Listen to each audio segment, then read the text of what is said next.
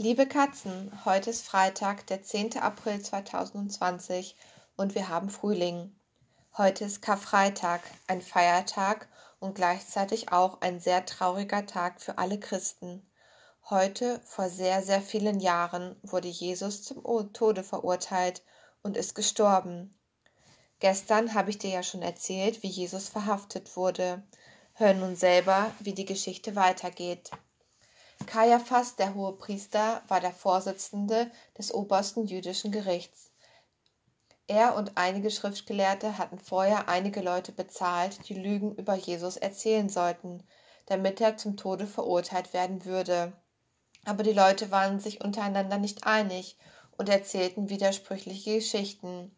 Da fragte Kaiaphas, Bist du der Messias, der Sohn Gottes? Jesus antwortete, Du sagst es, ich bin der Sohn Gottes. Das ist Gotteslästerung. Wir brauchen keine Zeugen mehr, rief Kaiaphas den Männern des Rates zu. Wie lautet das Urteil? Schuldig, er muss sterben, riefen sie alle. Die Strafe für Gotteslästerung war der Tod. Doch nur der römische Statthalter Pontius Pilatus konnte Todesurteile aussprechen. So wurde Jesus vor Pilatus Richterstuhl geschleppt. Pilatus fragte ihn, Bist du der König der Juden? Ja, das bin ich, aber mein Königreich ist nicht von dieser Welt, antwortete Jesus schließlich. Pilatus bemerkte schnell, dass Jesus kein wilder Rebell gegen die Römer war und wollte ihn freilassen. Da sich zu der Zeit Herodes, der Verwalter Galiläas, in Jerusalem aufhielt, schickte er Jesus zu ihm. Da jener auch keine Schuld fand, ließ er Jesus wieder zu Pilatus zurückbringen. Am Paschafest war es üblich, dass ein zu Tode verurteilter freigelassen wurde. Pilatus hoffte, so Jesus retten zu können. Das Volk sollte wählen, wer freigelassen werden sollte. Wollt ihr Jesus oder Barabbas? fragte Pilatus. Barabbas war ein Mörder, Räuber und Schläger. Die Menge rief, wir wollen Barabbas. Pilatus fragte noch einmal, doch die Menge, die von den hohen Priestern aufgewiegelt worden war, verlangte Jesus Tod am Kreuz. Weil Pilatus einen Volksaufstand in der übervölkerten Stadt fürchtete, wusch er sich vor allem seine Hände und unterschrieb das, den Befehl, Jesus zu kreuzigen. Weißt du, warum Pilatus sich die Hände wusch? Denk mal an das Sprichwort sich die Hände in Unschuld waschen. Damit wollte er zeigen, dass er keine Verantwortung für den Tod eines Unschuldigen übernahm. Die Soldaten schleppten Jesus weg, zogen ihm seine Gewänder aus und kleideten ihn wie einen König. Jesus bekam einen roten Mantel und eine Krone aus spitzen, scharfen Dornzweigen. Sie machten sich über Jesus lustig, schlugen ihn und ließen ihn das schwere Holzkreuz durch die Straßen Jerusalems zum Berg Golgatha tragen, das vor der Stadt lag.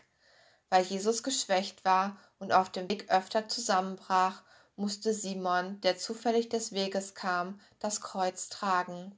In der gleißenden Sonne gelangten sie schließlich zum Gipfel Golgathas, was übersetzt Schädelhöhe, Schädelhöhe heißt denn dort wurden Mörder und Räuber hingerichtet. Die Soldaten legten Jesus auf das Kreuz und nagelten ihn fest und richteten dann das Kreuz auf. Auf seinem Bef Kopf befest über seinem Kopf befestigten sie eine Tafel mit der Aufschrift König der Juden. Mit ihm wurden noch zwei Räuber gekreuzigt, einer rechts und der andere links von Jesus. Die Schriftgelehrten, Hohenpriester und die Soldaten verspötteten Jesus noch weiter, in dieser schweren Stunde. Na, du hast doch so viele Wunder vollbracht. Steig doch vom Kreuz. Du bist doch angeblich der Sohn Gottes. Jesus aber blickte zum Himmel. Vater, vergib ihnen, denn sie wissen nicht, was sie tun. Um die Mittagszeit verfinsterte sich der Himmel schlagartig. Das dauerte bis nachmittags um 15 Uhr. Jesus schrie noch einmal auf. Jetzt ist es vollendet. Vater, in deine Hände lege ich meinen Geist. Dann starb Jesus, im gleichen Moment bebte die Erde und der Tempelvorhang riss in zwei. Die Mutter Jesu hatte alles mit angesehen, zusammen mit Jesus Lieblingsjünger, der Johannes hieß.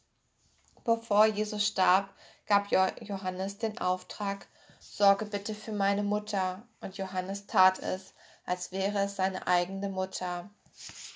Am Abend des Tages, als Jesus gestorben war, gingen Josef von Amaritäa, ein reicher Mann und Mitglied des religiösen Rates der Juden, und sein Freund Nikodemus zu Pilatus. Sie waren heimliche Anhänger von Jesus und baten Pilatus um die Erlaubnis, den Leichnam Jesu beerdigen zu dürfen. Das musste schnell gehen, noch bevor bei Sonnenaufgang der Sabbat anfing. Josef besaß einen Garten in der Nähe des Berges Golgatha in dem schon ein Grab für ihn und seine Familie gebaut worden war. Josef und Nikodemus hatten keine Zeit für eine richtige Beerdigung. Sie wickelten den Körper Jesu in weiße Leinentücher und legten ihn in das Grab. Sie rollten einen großen Stein davor, um es zu verschließen und zu schützen. Das ist wirklich eine traurige Geschichte, aber warum Ostern trotzdem für die Christen ein fröhliches Fest ist, erzähle ich dir in den nächsten Tagen. Auch in Frankreich gibt es einige interessante und auch lustige Ostertraditionen. Wusstest du, dass große Kirchenglocken auf Wanderschaft gehen können? Nein? Dann hör jetzt mal genau hin. Der Karfreitag wird in Frankreich mit feierlichen Prozessionen und Kerzen begangen. Die Kirchenglocken schweigen, denn das Glockengeläut, so wird den Kindern erzählt, besucht für einige Tage den Papst in Rom, bevor es am Ostersonntag zurückkehrt und Süßigkeiten mitbringt, die versteckt werden. Dazu gehören kunstvoll handgemachte Osterglocken aus Schokolade. Die Ostereier werden weniger zart behandelt in Frankreich. Hoch in die Luft geworfen, verliert das erste Ei, das den Boden berührt. Vielleicht kannst du den Ostereier kannst du die Ostereierwurfstradition auch einmal ausprobieren. Aber Achtung, bitte nur mit gekochten Eiern und frag Mama oder Papa vorher um Erlaubnis. Das Rätsel von gestern war sehr kompliziert aber du konntest bestimmt trotzdem die richtige Lösung finden.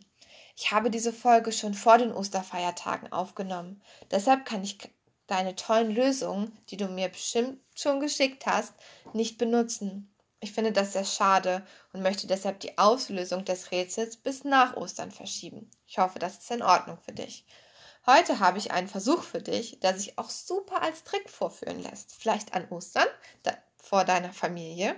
Er heißt Wetten das. Du brauchst dafür eine Kerze, eine Flasche, am besten eine Glasflasche und eine brennende Kerze. Wenn du die Kerze anmachst, frag bitte vorher um Erlaubnis oder bitte Mama oder Papa, dass sie die Kerze für dich anzünden. Nun stellst du die Kerze hinter die Flasche. Du stellst dich nun so hin, dass du die Flasche siehst und die Kerze hinter der Flasche praktisch verschwunden ist. Versuche nun, die Kerze auszupusten. Du musst vielleicht zum Pusten schön nah an die Flasche herangehen. Na, klappt es? Führe den Versuch doch mal deiner Familie vor. Das wird bestimmt lustig. Ich wünsche dir noch einen schönen Freitag und bis morgen, deine Frau Krone.